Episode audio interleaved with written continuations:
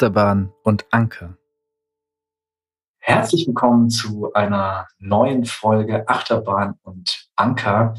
Heute Abend mit Lisa und Sarah. Ich bin Fulo. Herzlich willkommen, Sarah. Ja, danke schön. Ich freue mich hier zu sein.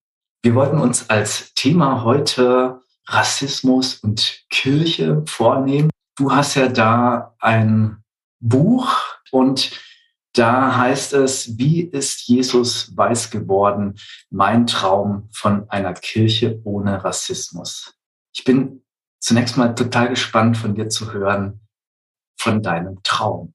Mein Traum ist, dass Kirche der safer Space und sichere Ort für alle Menschen wird, von dem sie eigentlich denkt, es schon längst zu sein ein Ort, an dem alle Menschen sich willkommen fühlen. Das denkt Kirche häufig von sich selbst, aber an vielen Stellen ist sie das gar nicht, weil sie doch ein kleines Milieu an Menschen vor allem repräsentiert.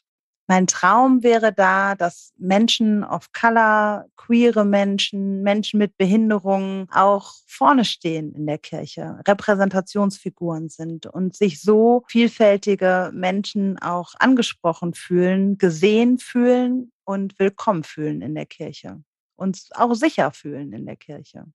Das ist ein super spannender Aspekt. Wir hatten im letzten Podcast Raffaela und Miki zu Gast beide Personen, die bei der Out in Church Bewegung dabei sind. Und da ging es auch sehr viel um Safe Spaces, Safer Spaces und vor allem eben auch um den Kontext Kirche, was natürlich bei der katholischen Kirche nochmal, glaube ich, ein, schwierigeres, größeres Thema ist als in der evangelischen Kirche. Aber ich denke, das Thema Rassismus, da können sie sich beide nichts schenken.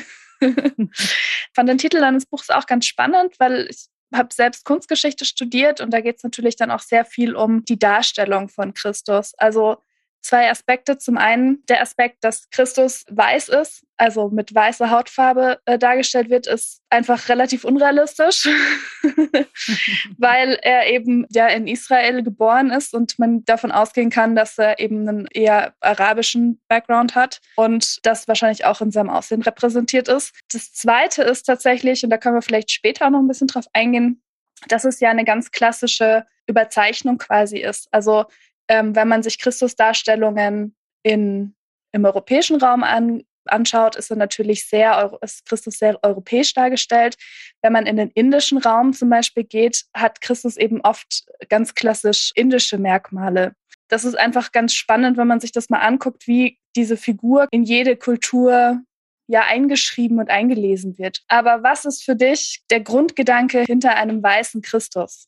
Also zunächst würde ich dir leider in deiner Aussage widersprechen, dass Jesus in jeder Kultur auch so dargestellt wird, äh, wie sich Menschen selber auch sehen. Denn wenn ich mir ehemalige Kolonialländer angucke, dann ist Jesus auch dort weiß. Also Tansania, ehemals Deutsch-Ostafrika, Namibia, ehemals Deutsch-Westafrika, Indonesien, holländische Kolonie. Das sind alles äh, Länder, in denen die Vereinte Evangelische Mission, wo ich arbeite, auch Mitgliedskirchen habe. Und ich bin erschrocken darüber, wenn ich auf Dienstreisen dort bin, in die Kirchen zu gehen und auch einen weißen europäischen Jesus zu sehen und da noch die Kolonialspuren zu sehen. Und auch in Kinderbibeln. Ich habe einen tansanischen Kollegen, der zeigt immer gerne in unseren Seminaren, die wir gemeinsam machen, die Kinderbibel seiner Tochter auf Suaheli, in der auch ein weißer europäischer Jesus dargestellt wird. Also die Kolonialspuren sind allgegenwärtig, auch bis ins Jahr 2022.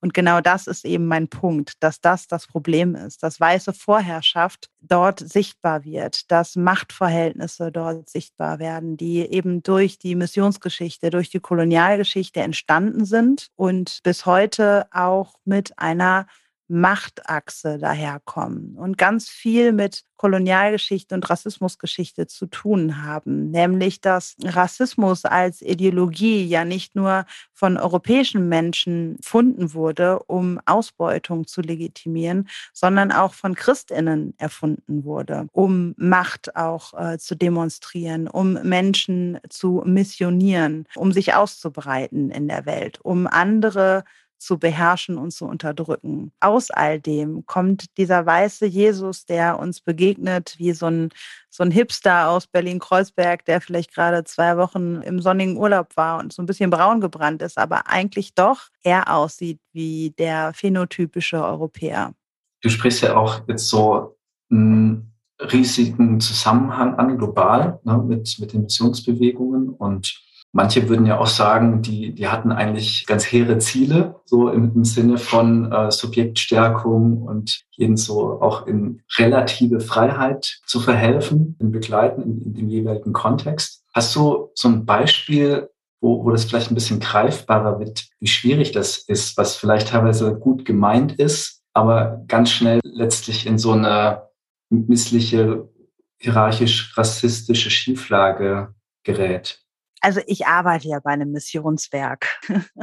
Und deswegen ist der Missionsbegriff natürlich immer auch umstritten, aber dennoch heißen wir auch nach wie vor Vereinte Evangelische Mission oder United Evangelical Mission. Und Mission hat natürlich auch ihre guten Seiten und eine gute Absicht auch immer gehabt. Aber gut gemeint ist eben nicht gut, wie du schon gesagt hast, ähm, oder nicht immer gut, weil Mission eben auch mit einer Machthierarchie einherging, mit einem sich untertan machen. Das finden wir heute eigentlich ganz gut auch wieder, vor allem vor Weihnachten, wenn gerade Spenden auch akquiriert werden wollen für eben einen guten Zweck. Was ja auch wichtig ist, Spenden zu akquirieren und wodurch wir privilegiert sind, nämlich durch finanziellen Reichtum, die meisten von uns und global gesehen eigentlich äh, äh fast alle, dann sollen wir natürlich unser Geld teilen. Also ich will nie sagen, man soll nicht spenden, aber wenn wir uns Spendenwerbungen angucken, ein Machtgefälle kommen sie daher, nämlich die weißen europäischen Menschen sind die Helfenden und die schwarzen afrikanischen Menschen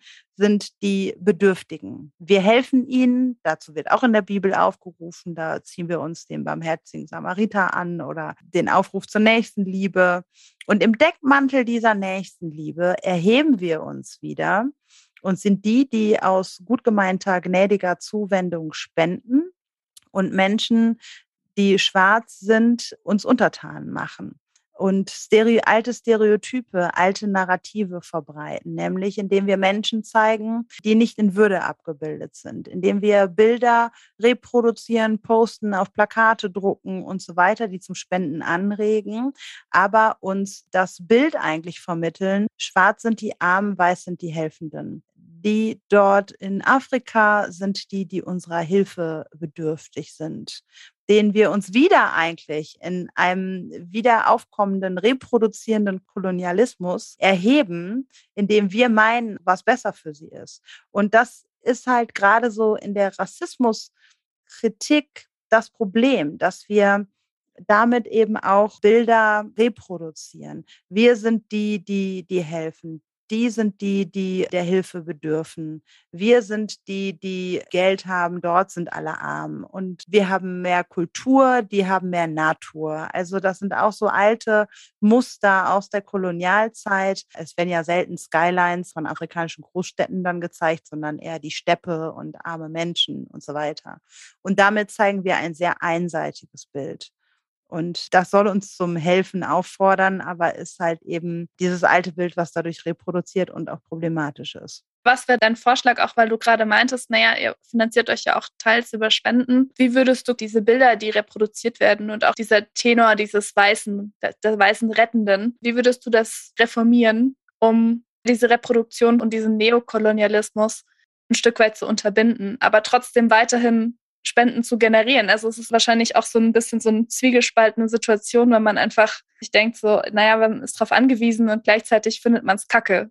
Mhm. Die Vereinte Evangelische Mission, wo ich arbeite, hat sich 1996 umstrukturiert. Als erstes und bis heute einziges Missionswerk, das sich eben komplett internationalisiert hat. Dazu muss man wissen, Deutschland ist ja in Landeskirchen aufgeteilt und auch in, ähm, also in der EKD mit ihren Gliedkirchen und auch in Missionswerke. Die sind alle noch auch in der ähm, in der Hochphase der Mission entstanden und haben sich bis heute weiterentwickelt. Alle haben sich weiterentwickelt, alle haben sich auch mit Rassismus und struktureller Ungleichheit und so weiter beschäftigt. Die VEM hat aber sich 1996 insofern internationalisiert, indem sie seitdem auf allen Ebenen paritätisch besetzt ist. Das heißt, wir verstehen uns gar nicht mehr selbst als ein Missionswerk, sondern als Gemeinschaft von 39 Kirchen in drei Erdteilen. Von diesen 39 Kirchen sind nur sieben Mitglieder in Deutschland. 32 im globalen Süden, sprich in Asien und Afrika. Wenn wir also in unserem höchsten Entscheidungsgremium zusammenkommen, in unserer Vollversammlung, dann kommen Delegierte aus 39 Kirchen und nur sieben kommen aus Deutschland. Dort wird dann entschieden, welche Themen behandelt werden, in welche Richtung es inhaltlich mit unserer Arbeit geht, wo das Geld hingeht und so weiter. Die Entscheidungsmacht, wenn man es so will, liegt im globalen Süden. Und damit haben wir schon quasi die Machtverhältnisse umgekehrt das macht eben auch viel in der Akquirierung von Spenden. Wir zeigen zum Beispiel nur noch Menschen in Würde. Und Helfende sind nicht die Weißen, weil wir uns ja als Mitglieder und nicht als Partnerkirchen verstehen. Das heißt, die Projekte unserer Mitgliedskirchen in Asien und Afrika werden meist auch von Menschen aus den dortigen Ländern geleitet. Und die sind auch selbst die Helfenden vor Ort. Und das wird auch auf Bildern deutlich. Nun akquiriert man damit aber tatsächlich schlechter Spenden. Also ein Fundraising-Berater hat uns mal gesagt, dass wir, wenn wir nur noch solche Bilder zeigen, wo nur noch Menschen in Würde und auch all diese Datenschutzregelungen, die, wenn ich jetzt in Deutschland in eine Kita gehen würde, dann könnte ich ja auch nicht einfach willkürlich Kinder fotografieren und die auf Großplakatleinwände drucken. Und das gilt eben auch für unsere Kinder, äh, die wir ablichten aus Asien und Afrika, dass sie eben auch Datenschutz und so weiter, Eltern unterschreiben, das sind dieselben Regeln wie in Deutschland. Das heißt, wir zeigen eigentlich keine Kinder mehr irgendwie mit Hungerbauch und in Armut und so weiter, sondern eben ähnliche Bilder, wie wir sie, wo, wie wir auch die Maßstäbe in Deutschland legen würden. Und der Fundraising-Berater hat gesagt, also damit werdet ihr 30 Prozent weniger Spenden akquirieren. Und das ist auch tatsächlich so. Nun muss man aber uns zugutehalten, dass wir auch nicht komplett so abhängig sind von Spenden wie andere Organisationen. Es gab auch andere Organisationen, die haben das auch probiert und dadurch sind Spenden eingebrochen und dann haben sie entschieden, wir gehen doch wieder zurück zum alten Schema, weil wir brauchen das Geld. Und die VRM finanziert sich zum Großteil eben über Mitgliedsbeiträge und deswegen ist es nicht, ist es nicht, äh, sind wir nicht so sehr abhängig davon. Aber dennoch versuchen wir, von uns gelingt das auch in den meisten Fällen. Auch wir sind menschlich und auch wir sind nicht frei von Rassismus, muss man sagen. Wir leben auch nicht auf der Insel der Glückseligen. Wir versuchen mit unseren Strukturen das zu schaffen, einen Rahmen zu schaffen, in dem es weniger möglich ist, in dem wir eine Sensibilisierung haben, in dem wir Bilder zeigen, die Gleichberechtigung auch äh, darstellen. Aber natürlich äh, sind wir auch Lernende immer noch, auch noch nach 26 Jahren und haben aber dadurch trotzdem auch eine gewisse Expertise, weil wir halt überall in internationalen Teams arbeiten. Also ich arbeite in Wuppertal im internationalen Team und unsere Regionalbüros in Pematangsianta, Indonesien und in Dar es Salaam, Tansania sind auch mit internationalen Leuten besetzt und wir arbeiten auch in diesen drei Büros miteinander zusammen. Und das schafft schon mal eine ganz andere Weite auf diese Welt und auch zum Thema Rassismus und auch zum Thema Rassismus innerhalb der Kirche. Das heißt, der erste Hebel war für euch die Struktur, zu sagen, okay, wir, wir brauchen die Teilhabe, die tatsächlich die Vielfalt widerspiegelt, global. Und darüber ist erstmal der erste strukturelle Punkt, der oft schon von vornherein eine Schieflage darstellt, anders gesetzt. Und du sagst jetzt, ihr seid selbst äh, Lernende und was ist denn so eine Haltung oder so Learnings, die bei euch mit der Zeit so hochgekommen sind, wenn man sich sagt, ja, ich, ich will da sensibler werden. Was hilft dabei? Wie hast du das erfahren in diesem Kontext, wie ihr euch weiterentwickelt habt? Also zum einen ist es, dass alle Sichtweisen und alle Perspektiven Platz haben müssen. Dass wir, wenn wir über Rassismus sprechen zum Beispiel, auch nicht nur die weiße europäische Sicht haben, sondern auch ähm, international über Rassismus reden. Da merke ich schon auch einen Unterschied, wenn ich mir zum Beispiel ähm, äh, Rassismusforschung, Bücher, Perspektiven aus deutschen Kontexten oder auch aus US-amerikanischen Kontexten durchlese und zuhöre, dann lerne ich da natürlich eine ganze Menge. Aber auch ein Teil einer Eindimensionalität, die auch, die auch gerechtfertigt ist und aber eben auch eine gewisse Enge manchmal mit sich bringt. Und in der VEM ist es so, dass wir auch miteinander zum Thema Rassismus uns als Lernende auf dem Weg verstehen. Und da kommt zum Beispiel dann auch vor, dass Menschen aus Westpapua sich im eigenen Land in Indonesien rassistisch diskriminiert fühlen.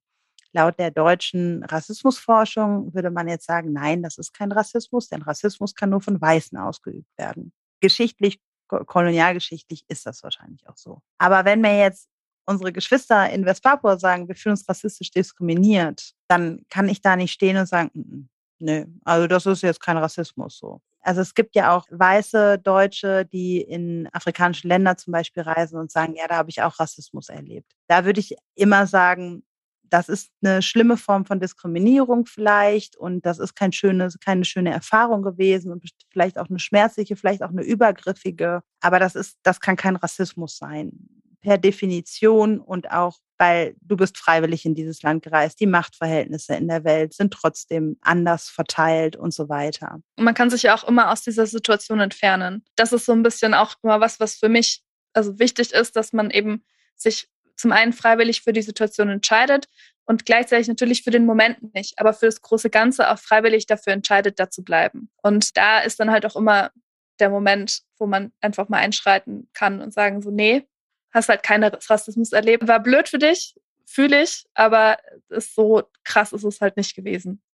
Ja, aber wenn mir halt jetzt Menschen aus Indonesien sagen, wo diese eine engere Definition von Rassismus jetzt auch nicht zutrifft, dann steht es mir nicht zu, da zu sagen, das ist kein Rassismus. Also, weil da schon wirklich schlimme Menschenrechtsverletzungen auch äh, vor sich gehen in Westpapua. Und wenn ich das dann äh, von Geschwistern höre, dann, ähm, dann kann ich da nicht, dann kann ich da nicht so drüber stehen und, und darüber urteilen. Und das schafft eine gewisse Weite und auch eine gewisse Demut vor dem Thema, weil es mir nochmal zeigt, wie komplex das alles ist und auch wie koloniale Auswirkungen heute global fortbestehen. Und dann macht es das nicht einfacher, aber dann macht es mich im Umgang mit meinen Mitmenschen tatsächlich gnädiger und auch mit mir selber.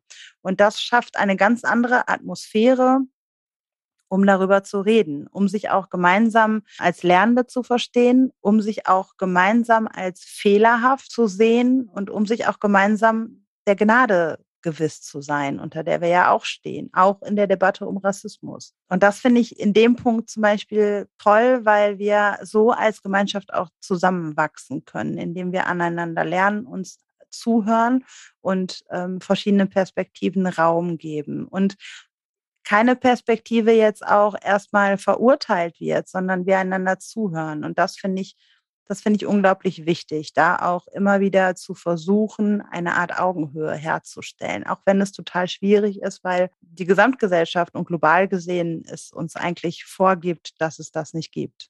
In diesem Entwicklungsprozess, was war da in letzter Zeit für dich so die Achterbahn und was der Anker? Naja, die Achterbahn ist schon eine Achterbahn der Gefühle. Und diese Achterbahn ist unheimlich schwer einzufangen, weil so viele unterschiedliche Gefühle bestehen und alle Gefühle erstmal auch echt sind. Also die Gefühle von Menschen, von Menschen of Color, die negativ von Rassismus betroffen sind, sind echte Gefühle, sind schmerzhafte Erfahrungen die Gefühle von weißen Menschen, die mit Abwehr zu kämpfen haben, die sich eigentlich so lange als die Guten gesehen haben, sind ja auch echte Gefühle. Gleichzeitig sind aber Menschen of Color negativ von, durch Rassismus benachteiligt und weiße Menschen durch Rassismus privilegiert. Und dennoch sind alle Gefühle echt. Das ist schon eine ganz schöne Achterbahn, die man da mitnehmen muss und irgendwie greifen muss. Und der Anker ist für mich tatsächlich die Gnade Gottes, der wir uns alle gewiss sein können. Denn wenn ich die wirklich ernst nehme und wirklich auch von struktureller Sünde ausgehe und strukturellem Rassismus, das miteinander zusammen auch sehe, dann sehe ich in der Gnade eine ganz große Chance, um miteinander ins Gespräch zu kommen. Und das wäre der Anker. Die Begegnung, dass ich sehe dich, ich wünsche mir auch von dir gesehen zu werden. Und wenn wir da mit unseren Gefühlen in der Achterbahn nicht mehr zur Ruhe kommen, dann werfen wir den Anker in, in der größeren Perspektive, dass wir alle doch nur irgendwie begrenzte Menschen sind vor Gott, äh, die, die brüchig sind, verletzlich und trotzdem auch ihr Leben gut leben wollen und gestalten und dass es diesen Anker tatsächlich ideell in der Form gibt. Trotzdem, das merke ich auch immer wieder, es ist ganz schön, wenn, wenn man diesen gemeinsamen Anker hat. Und äh, für, für, manche ist es ja auch einfach nach wie vor eine Suchbewegung, was äh, Gott für sie oder überhaupt sein könnte. Da, da finde ich es immer wieder schwierig, dann so einen gemeinsamen, größeren Anker zu finden, wenn es wenn die Gefühle alle echt sind und man sich angestrengt hat und wo, wo irgendwie fällt es dann nicht auseinander. Ne? Hast du da auch Erfahrungen gemacht ähm, mit, mit Menschen, wo du jetzt so einen Eindruck hast, okay, da ist jetzt vielleicht Gott nicht der gemeinsame Anker. Wie bleibt ihr dann gut verbunden? Es gibt natürlich auch Situationen, wo wir auch ratlos auseinandergehen. Wie gesagt, wir leben nicht auf der Insel von Glückseligen. Ja, das, das ist tatsächlich schwer, aber das zeigt mir auch, wie tief Rassismus in uns steckt und wie tief wir da alle drinstecken, allesamt. Also ich habe zwei Kinder im Kindergartenalter und die sind drei und sechs Jahre alt. In dem Alter zwischen drei und sechs entwickelt sich schon eine rassistische Sozialisation. Und das sehe ich im Kindergarten. Und das zeigt mir, wie tief und wie lange wir eigentlich darin auch schon verstrickt sind. Wir ganz persönlich als Menschen, aber dann auch, wenn ich mir die Entstehung des Rassismus angucke, dann sagt man in der Rassismusforschung rund vor 500 Jahren, also 1492, Kolumbus entdeckt die Amerikas, ist da so ein Punkt, ähm, wo so eine Kehrwende in der Geschichte war. Die Hochphase des Rassismus in der Aufklärung, in der Aufklärung, in der eigentlich alle Selbstverständlichkeiten unserer Gesellschaft entstanden sind und in der alle Selbstverständlichkeiten unserer modernen Gesellschaft eigentlich rassistisch geprägt sind auch. Also was ist in dieser Hochphase des Rassismus entstanden in der Aufklärung? Da ist Wissenschaft entstanden, Globalisierung, Kapitalismus, Nationalstaaten, ihre, ähm, ihre Staatsbürgerschaften. Das sind alles Dinge, die für uns als selbstverständlich, unantastbar, als die Norm, als der Standard gelten. Und das wird eigentlich alles mit einer Rassismuskritik erstmal durcheinandergewirbelt. Dadurch sind wir erstmal, glaube ich, total perplex, weil wir merken, all das, was wir als normal angesehen haben, ist gar nicht so normal. Ist alles aus einem gewissen Grund mit einer gewissen ähm, rassistischen Konnotation auch entstanden. In einer Zeit, in der man durch die Entstehung der Rassenideologie versucht hat, globale Ausbeutung zu legitimieren, in der Kirche, in der Philosophie, in der Wissenschaft ihre Anteile hatte in der Entstehung. Und das ist ja unglaublich schwer. Das können wir gar nicht in ein, zwei Jahren aus der Welt kriegen. Das können wir aus unseren Köpfen, aus unserem Herzen, aus unserem Glauben auch nicht in so kurzer Zeit rauskriegen. Ich meine, wir reden in Deutschland seit ja, fast zwei Jahren jetzt äh, über Rassismus. Nach den Anschlägen in Hanau haben wir damit ein bisschen angefangen. Dann kam Corona und dann ist George Floyd ermordet worden, die aufkommende Black Lives Matter Bewegung. Seitdem beschäftigen wir uns ja wirklich intensiv, auch in den Mainstream-Medien, in der Kirche und so weiter mit dem Thema. Natürlich gibt es einzelne Menschen, die sich schon länger damit auseinandersetzen. Vor allem Menschen of Color, die sich schon länger damit auseinandersetzen mussten in ihrem Leben. Aber so im, im Großen und Ganzen sind wir da doch sehr, sehr am Anfang, wenn wir die ganze Geschichte global sehen und auch bei uns persönlich sehen. Und dann ist es unglaublich schwer dann klingt das, was ich gerade gesagt habe, ah, wir kommen zusammen und ne, haben eine Weite und wir sind uns alle der Gnade gewiss. Das ist alles so, ja, das klingt erstmal gut, aber in der Praxis gelingt das natürlich nicht immer so. Und manchmal gibt es auch Situationen, da gehen wir verärgert auseinander. Morgen bin ich zum Beispiel wieder in einem Pfarrkonvent und dort habe ich zwei Stunden Zeit, mit PfarrerInnen über Rassismus zu sprechen, die sich aber vorher in ihrem Leben vielleicht zum Teil noch nie damit auseinandergesetzt haben, jetzt in ihrer Dienstbesprechung da sitzen und manche vielleicht so empfinden, als dass sie das jetzt über sich ergehen lassen müssten. Und das fordert sie natürlich raus. Ich hole die Menschen aus ihrer Komfortzone. Sie sind erstmal durcheinander gebracht. Sie kämpfen mit ihrer Abwehr und so weiter da geht nach zwei Stunden nicht jeder raus und denkt sich, oh ja, das war total interessant. Jetzt äh, gehe ich ganz anders jetzt durch die Welt, durch meine Gemeinde, durch diese Kirche als Pfarrerin. Da gehen manche raus und denken sich wahrscheinlich, hey, die spinnt ja wohl, die übertreibt total, die ärgern sich, die sind erstmal nur aus ihrer Komfortzone rausgerissen und ärgern sich.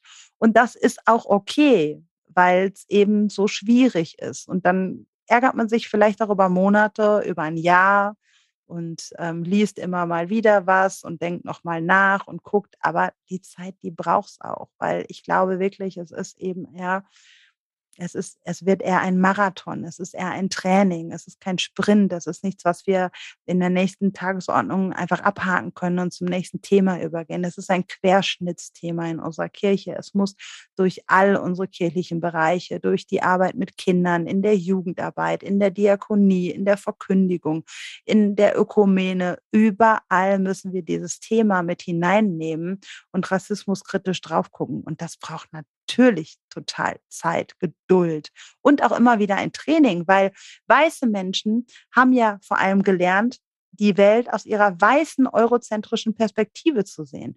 Ich habe euch gegenüber eigentlich einen Vorteil, weil ich habe von Geburt an gespürt, dass da irgendwas nicht stimmt, weil ich das schmerzlich erfahren musste. Ich hatte auch über 20 Jahre keine Worte dafür und musste mir sie aneignen, habe sie von anderen schwarzen Menschen bekommen und habe Worte gefunden und das war wie so ein Befreiungsprozess.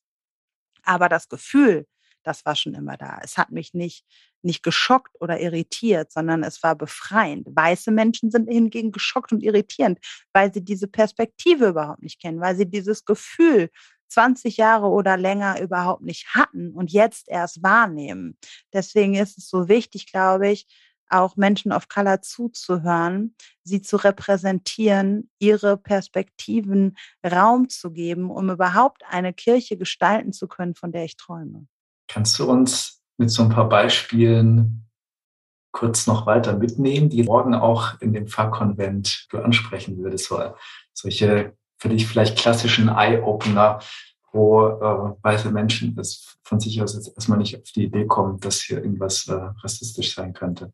Also ein Beispiel, das erzähle ich immer gerne, ist das ein Beispiel aus dem Konfirmationsunterricht. Im Konfi-Unterricht sitzt ein Kind of Color, ein Jugendlicher of Color und der Konfi-Helfer erklärt was und spricht das N-Wort dabei aus. Dieser Konfi of Color, der fühlt sich nicht wohl damit, traut es sich aber in der weißen Mehrheit nicht anzusprechen, geht nach Hause und erzählt seiner Mutter. Die Mutter sieht das besorgt und wendet sich an den Pfarrer.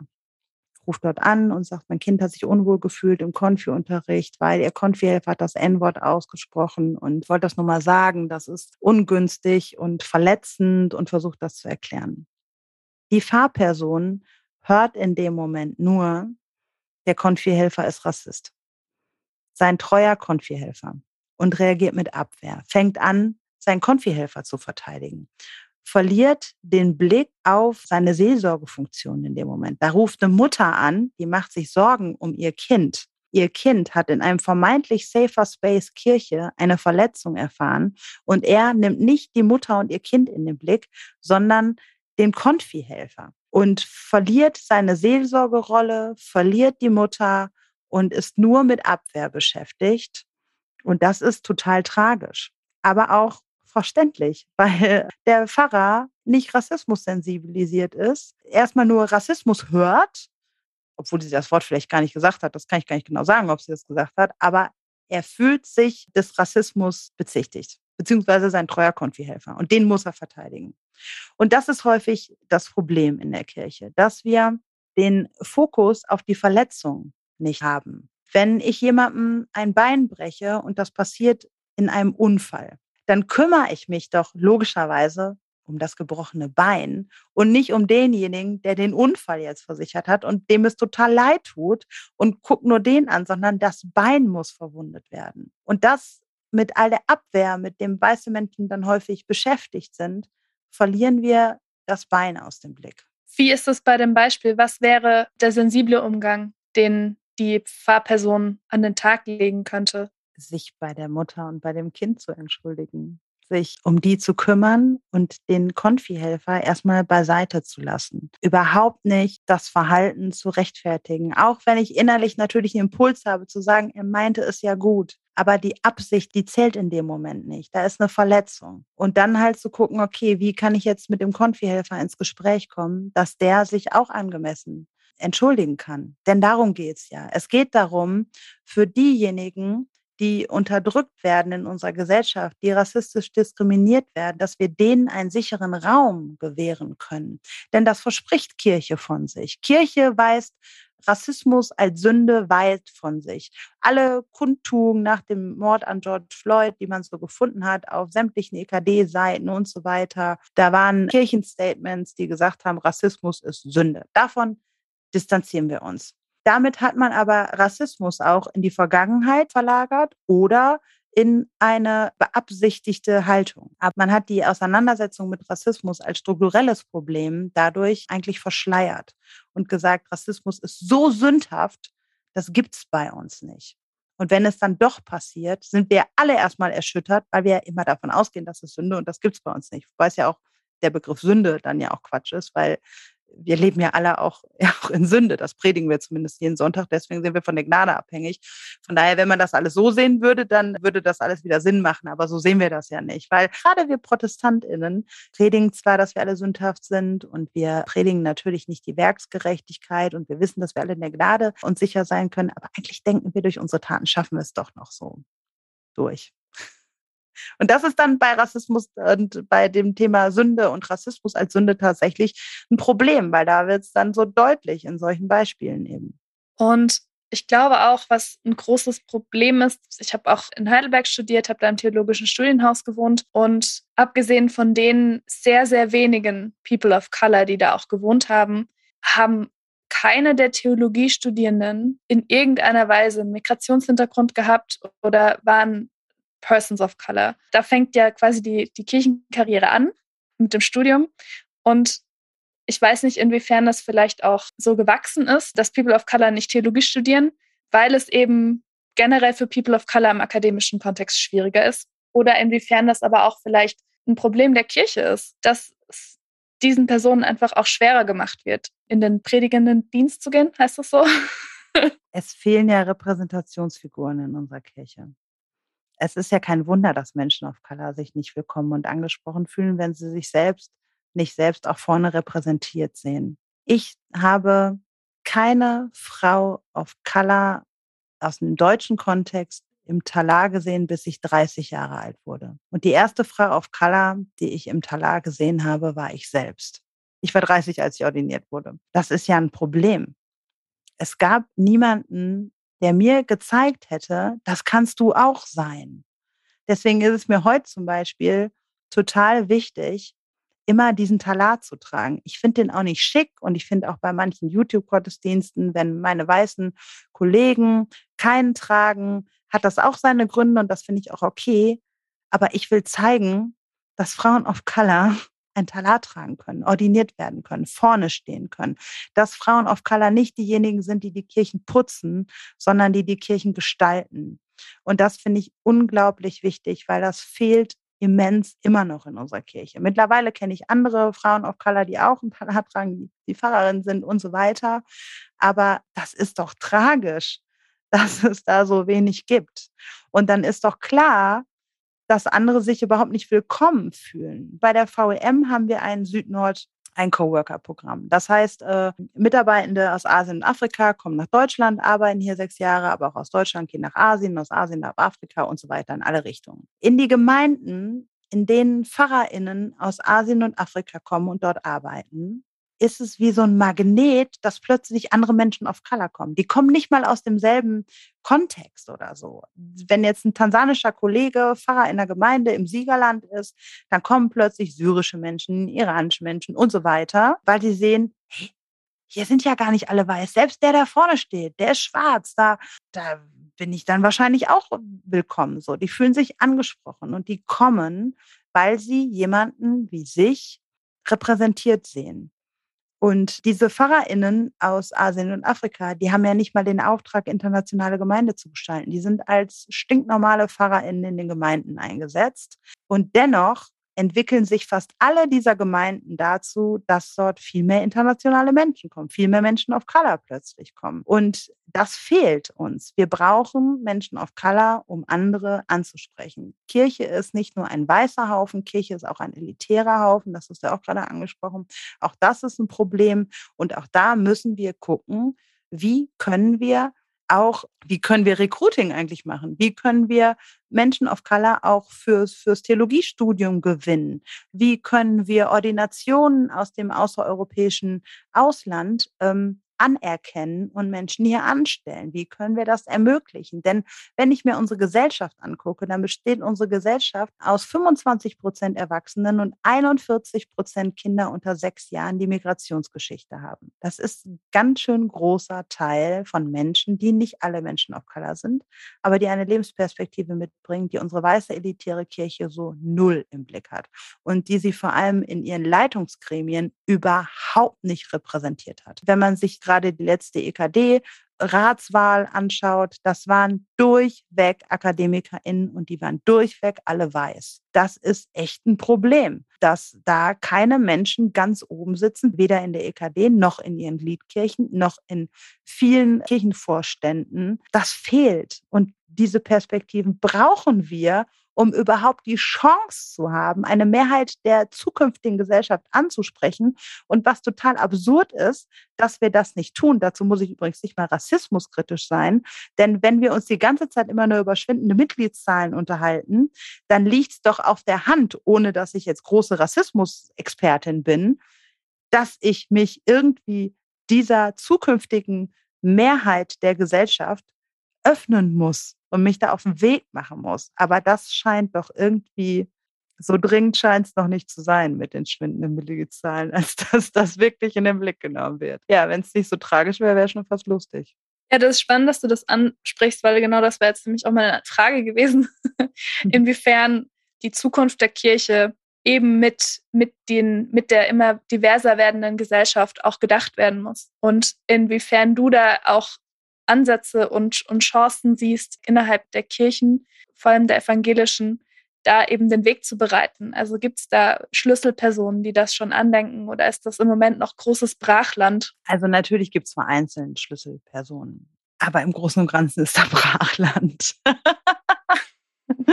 Also wir haben vor anderthalb Jahren haben wir ein BPOC-Netzwerk in Kirche gegründet. Ich habe mit ähm, einem Kollegen auf Color angefangen, Menschen of Color zu suchen und wir haben monatlich ein Zoom-Meeting angeboten. Das findet immer am zweiten Freitag im Monat um 20 Uhr statt. Ein offenes Zoom-Meeting, wo Menschen of Color aus der Kirche dazukommen können, wo wir uns einfach austauschen. Was bewegt uns? Wir haben auch schon Projekte miteinander gemacht, aber in erster Linie geht es um Empowerment, Vernetzung, zu gucken, wen gibt's da eigentlich? Und jeden Monat kommen neue Menschen. Und jeden Monat werden die Menschen mutiger, ihre Perspektive an ihren Orten, an denen sie meistens EinzelkämpferInnen sind, auch zur Sprache zu bringen. Und das ist eben auch ein langer Prozess, aber unglaublich wichtig, um die Leute, die eben so allein auf weiter Flur unterwegs sind in ihren Gemeinden und Kirchen, auch so zu stärken, dass sie Rassismus ansprechen, ihre Perspektive laut machen, Missstände ansprechen. Ähm, das tun manche analog, manche tun es digital. Ähm, ich schreie manchmal ziemlich laut auf Instagram rum und ähm, andere mit. Und das, glaube ich, bewirkt langsam was. Allerdings in den Strukturen so gut wie gar nicht bisher. Es ist auch von der anderen Seite gar nicht so einfach, äh, diverse zu werden. Also versuche das jetzt auch schon eine Weile hier mit äh, junger Kirche äh, zu diversifizieren, aber es ist einfach unglaublich stark, wie natürlich die vorhandenen Peers äh, eine, eine Eigendynamik und Wirkung haben. Ja? Und das war jetzt in, in diesen letzten zwei Jahren für mich auch unter anderem ein Lernprozess. Das, was für mich selbstverständlich ist, dass vor Gott jeder wertvoll ist und äh, ermutigt, sein, sein Leben verantwortlich zu gestalten und ja, für ein, für ein gutes Miteinander zu sorgen, dass das nicht ausreicht. So, habe ich jetzt angefangen, eben nochmal expliziter, so, und weil es manche Ohren eben noch expliziter brauchen, jeder ist LGBTQIA BPOC und Menschen mit Fluchthintergrund sind jeder. Punkt. Und ich glaube, das, das ist, ist auch so ein Punkt, dass in, in Gemeinden für, manche Menschen, die vielleicht auch unbedarfter mit, mit dem Thema umgehen, oder es gar nicht so auf dem Schirm haben, so denken, ja, ist doch eigentlich kein Problem, dass es da auch so ein wachsendes Bewusstsein braucht. Okay, vielleicht müssen wir manches viel expliziter erstmal wieder selbst kommunizieren. So, was, was ist uns wichtig hier und wie wollen wir hier zusammen sein, dass das auch wirklich für entsprechende Menschen gilt. So, ob diese sich dann letztlich ansprechen lassen, auch von so expliziteren Einladungen. Also gestern Abend hatten wir in der Concordienkirche ähm, zum Valentinstag einen queeren Jazzgottesdienst. Ja, es, es funktioniert dann teilweise, wenn es sehr explizit gemacht wird, dass es sich dann auch vor Ort diversifiziert. Aber das braucht tatsächlich Bewusstsein, die explizite, deutliche Einladung. Und dann bin ich schon wieder der Einladende. Ja? Ich will, will ja gar nicht immer der Einladende sein. So, vielleicht kannst du da noch ein bisschen mehr für Multiplikatoren, für Menschen, die das jetzt schon aus der bestehenden Gemeinde gestalten und voranbringen wollen. Hast du noch so ein paar Anregungen? Also dieser Satz, den du gerade gesagt hast, wir sind doch alle gleich in der Kirche, der wird ja immer wieder gerne gesagt und auch so wohlwollend gesagt. Und der ist auch wohlwollend gemeint. Aber der ist auch echt ein Problem. Bell Hooks, die US-amerikanische Aktivistin und Professorin und Schriftstellerin, spricht da von einem Myth of Sameness, der Mythos der Gleichheit. Wir sind nämlich nicht alle gleich. Und das merke ich, wenn du sagst, ihr hattet einen Queer Jazz Gottesdienst, dann ist das ja auch speziell für queere Menschen gewesen, die es auch gilt, gerade am Valentinstag anzusprechen und mit hineinzunehmen. Zeigt aber auch, wir sind nicht alle gleich. Wir sind alleine schon nicht gleich aufgewachsen, obwohl wir alle drei in einer weißen Mehrheitsgesellschaft aufgewachsen sind. Ich gehe jetzt mal davon aus, dass ihr in Deutschland aufgewachsen seid. Ähm, das ist jetzt auch, ne? War jetzt auch mutig von mir. Ähm, ihr nickt aber beide, ja. oder? Gut. Und wir sind überhaupt nicht gleich aufgewachsen. Natürlich seid ihr beide als zwei weiße Menschen auch nicht gleich aufgewachsen. Aber ich bin in einer ganz anderen Realität im Bewusstsein auf Rassismus groß geworden in dieser Gesellschaft und habe ganz, ganz lange keine Worte dafür gehabt. Und ihr auch nicht. Und wir haben uns alle unsere Rollen hier auch nicht ausgesucht. So sind wir auf die Welt gekommen. Und dann immer zu hören, wir sind doch alle gleich und wir wollen auch die Menschen gleich behandeln, das ist, glaube ich, der entscheidende Punkt wir, wir sollten uns nicht alle gleich behandeln, weil manche brauchen ein bisschen mehr. Manche brauchen mehr Raum und manche brauchen mehr Empowerment. Und die einen haben das Privileg des Weißseins und können deswegen mehr geben und sollten sich selbst mehr zurücknehmen. Und das ist unglaublich schwer, weil weiße Menschen mehrheitlich nicht gewöhnt sind, sich selbst zurückzunehmen und People of Color von klein auf gehört haben, nimm dich zurück, sei leise, fall nicht noch auf, auch aus Schutz. Das haben Eltern aus Schutz gesagt, weil sie schon auch Angst vor rassistischen Anfeindungen haben und damit sie nicht noch mehr Gefahr ausgesetzt werden, haben sie ihren Kindern of Color gesagt, nicht auffallen. Das steckt aber so tief in uns drin, dieses nicht auffallen, dass es mir ganz schwer fällt, Raum einzunehmen. Dazu brauchte ich jahrelanges Empowerment. Menschen, die mir immer wieder sagen, mach's zur Sprache, bring's zur Sprache, schreib ein Buch. Ich hätte niemals gedacht, dass ich ein Buch schreiben kann. Weil was habe ich denn zu sagen? Das darf ich doch gar nicht. Damit erzeuge ich Ärger. Ich bin doch eigentlich harmoniebedürftig. Ich will mich nicht streiten. Ich darf nicht so auffallen. Ich falle schon ohnehin genug auf. Und all diese Päckchen bringe ich mit und all diese Päckchen bringen weiße Menschen mit. Da sieht man schon, dass Rassismus dazu geschaffen ist, um uns voneinander zu trennen. Und wir müssen jetzt gucken, wie können wir einander nah sein? Wie können wir einander sehen? Wie können wir all diese Päckchen, die wir mitbringen, auch offen darlegen und das Problem erstmal anschauen. Und deswegen scheue ich mich immer davor, zwei, drei, vier, fünf Punkte zu sagen, die wir jetzt tun können, um das Problem aus der Welt zu schaffen, weil so einfach ist das Problem nicht. Das steckt so tief in uns und ähm, wir brauchen so lange Zeit, um heil zu werden, um uns erstmal ein Problembewusstsein zu, zu schaffen, um unser gegenseitiges Problem, über unsere gegenseitigen Päckchen anzusehen. Und dazu bedarf es einfach Räume, in denen wir gute Dialoge führen können und wo wir gucken können, wie können wir die einen stärken, mutig zu machen, Raum einzunehmen, wie können wir die anderen stärken, darin mutig zu machen, Raum zu geben.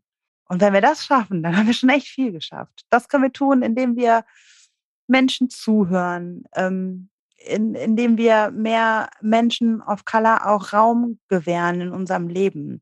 Und wenn es die nicht jetzt in der Gemeinde vor Ort gibt, dann kann ich aber trotzdem mich erstmal auf einen Weg begeben, diese Perspektiven zu hören. Das ist heutzutage unheimlich leicht. Es gibt viele Podcasts, es gibt viele äh, Bücher, es gibt viele Social-Media-Kanäle, es gibt so, so viel Möglichkeiten, in denen ich die Perspektive von Menschen of Color einnehmen kann. Da gibt es so viel Bildungsarbeit online, die kostenlos zur Verfügung steht. Ich kann entscheiden, wem ich ähm, auf Social Media folge. Wenn ich durch meinen Feed scrolle, dann kann ich entscheiden, welche Perspektiven ich tagtäglich einnehme. Automatisch folge ich Menschen, die mir ähnlich sind. Das ist aber auch dann gefährlich. Vielleicht sollte ich mehr Menschen folgen, die mich aus meiner Komfortzone locken, wo ich dann ganz automatisch jeden Tag auch andere Perspektiven einnehme. Und das sind, glaube ich, schon große Schritte, die wir tun können, um überhaupt erst das zu verlernen, was wir so lange beigebracht bekommen haben. Ja, das ist äh, Amen. ja, das, das ist mir auch in, bei diesem Gottesdienst gestern nochmal klar geworden. Also er war schon so aufgezogen, dass es wirklich für alle Liebenden ist. Aber es hat dieses Mehr an Extra-Einladung gebraucht, dass äh, queere Menschen wirklich sich eingeladen gefühlt haben und nicht irgendwelche Bilder von, naja, irgendwie hier in Kirche haben die doch ein Problem mit uns, so, so in die Richtung, dass überhaupt das gar nicht mal zusammenkommt.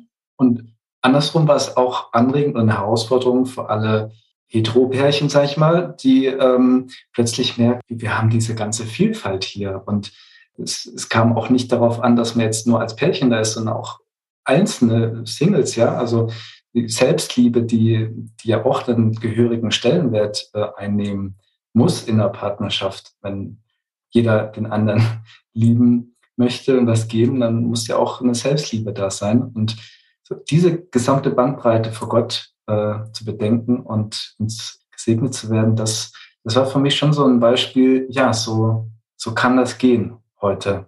Und zeigt zugleich, es braucht von, an manchen Stellen ein bisschen mehr als gedacht um was anderes vielleicht auch ein bisschen zurücknehmen zu können, um dann letztlich tatsächlich diese vielfältigere Begegnung zu ermöglichen.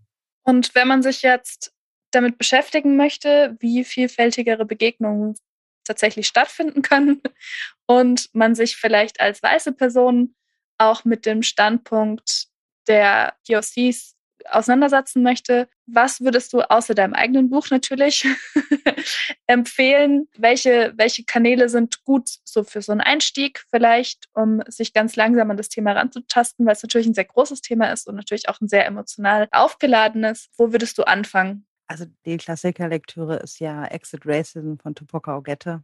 Das ist ist auch weiterhin, glaube ich, ein gutes Einstiegsbuch, weil Tupoka Ogette Antirassismus-Trainerin ist und da eine Menge Know-how aus ihrer Seminararbeit äh, mit reinnimmt. Menschen sich, glaube ich, nicht zu sehr angegriffen fühlen gleich und mitgenommen fühlen. Ist gut erklärt und das ist mit 120 Seiten, glaube ich, gar nicht allzu lang, um als Einstiegswerk auch zu dienen. Wir haben einen Blog rassismus und Kirche.de. Dort kann man auch ein bisschen durchstöbern. Dort haben verschiedene Menschen, Menschen of Color und weiße Menschen über Rassismus verschiedene Blogbeiträge verfasst. Unterschiedliche Perspektiven und Problematiken werden da nochmal angerissen. Dort gibt es Materialien und ein Forum zum Austausch, hm, das ganz gut ist.